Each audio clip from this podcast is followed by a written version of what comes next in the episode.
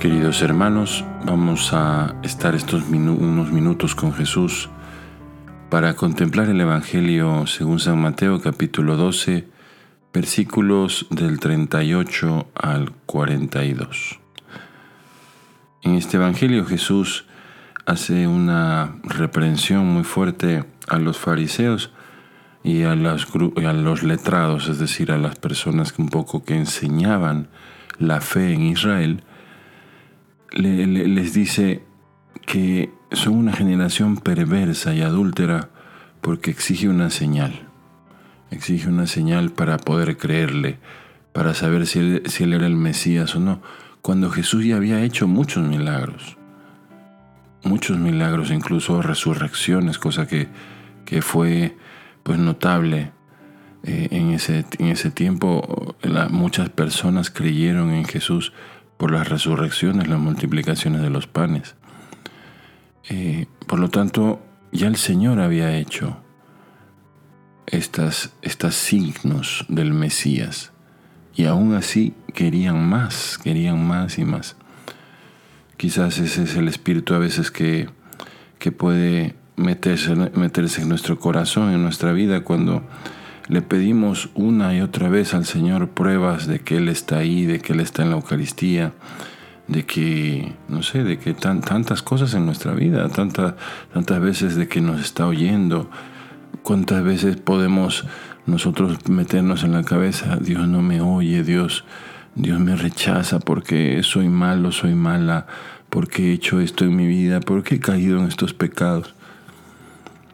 Pruebas, pruebas y pruebas, pruebas. Es como decirle a alguien que ya te ama que, se lo, que te lo demuestre, ¿no? Cuando te está demostrando con su propia vida su amor hacia ti.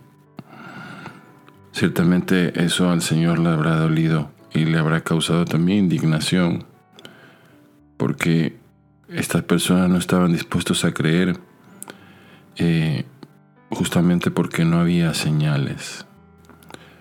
Al final el Señor pide un voto de confianza hacia Él. El reproche de Jesús contra estas personas también nos tiene que llegar a nosotros.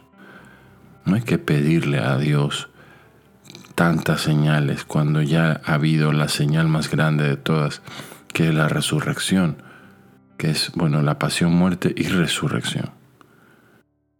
Y justamente por eso dice el Señor, no se dará otra cosa que el signo de Jonás. Y justamente habla de eso, ¿no?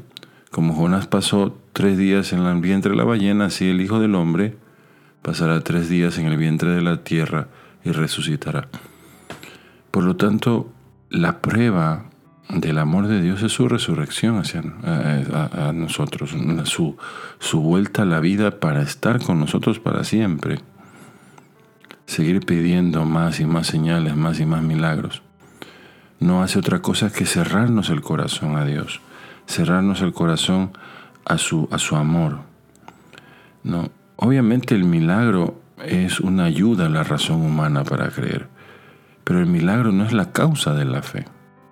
La causa de la fe es el amor, las buenas disposiciones. Si la mente está llena de prejuicios, cuando se le aparezca el milagro, solo verá oscuridad, aunque delante tenga la más clara de las luces. Por eso el Señor le dirá a, si se acuerdan ustedes en el Evangelio de Lucas, en, el, en este Evangelio en el que habla sobre el rico que fue al infierno y que vio al pobre Lázaro que estaba siempre mendigando y que también murió con él, que le dice, dile, el, rico le dice a Abraham, manda a Lázaro para que le diga a mis hermanos que no se comporten así. Y dice Abraham, dice, no, no, no harán caso ni aunque resucite un muerto. Qué fuerte también esas palabras que se unen a esto de hoy. Por lo tanto, hermanos, no pidamos señales, pidamos más amor, pidamos más humildad, pidamos sobre todo más confianza. Quien se pone confiadamente en las manos de Dios verá milagros. Aparte de eso, ¿quieres ver un milagro? Mírate al espejo. Ese de ahí es el milagro. nosotros somos el milagro. ¿Cuántos milagros Dios ha hecho en nuestra vida? Que solo nosotros sabemos.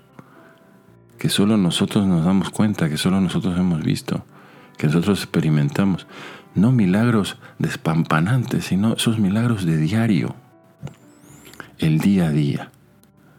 No pidamos milagros cuando el propio milagro somos nosotros mismos, la compañía de Dios, su amor delicado hacia nosotros. Pidamos mejor, como María, mayor confianza, mayor amor y de verdad veremos milagros. Pasemos estos minutos con Jesús pidiendo esa gracia, mayor amor, mayor confianza y de verdad veremos milagros en nuestra vida. Dios les bendiga.